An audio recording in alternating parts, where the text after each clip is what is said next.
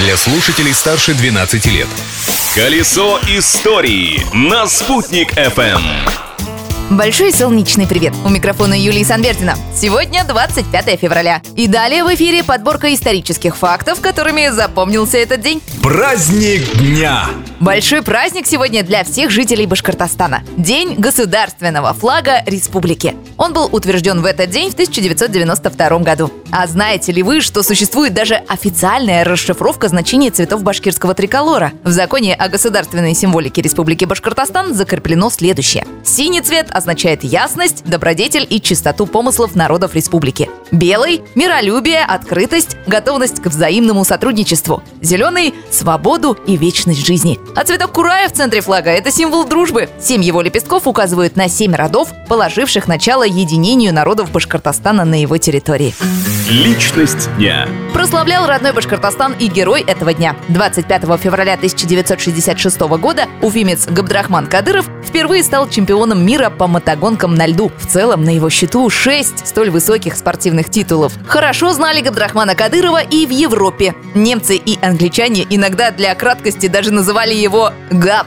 И без того огромная популярность отважного башкирского гонщика усиливалась его внешним сходством с молодым Полом Маккартни из группы Битлз, за что в Великобритании его часто называли «Битлбоем».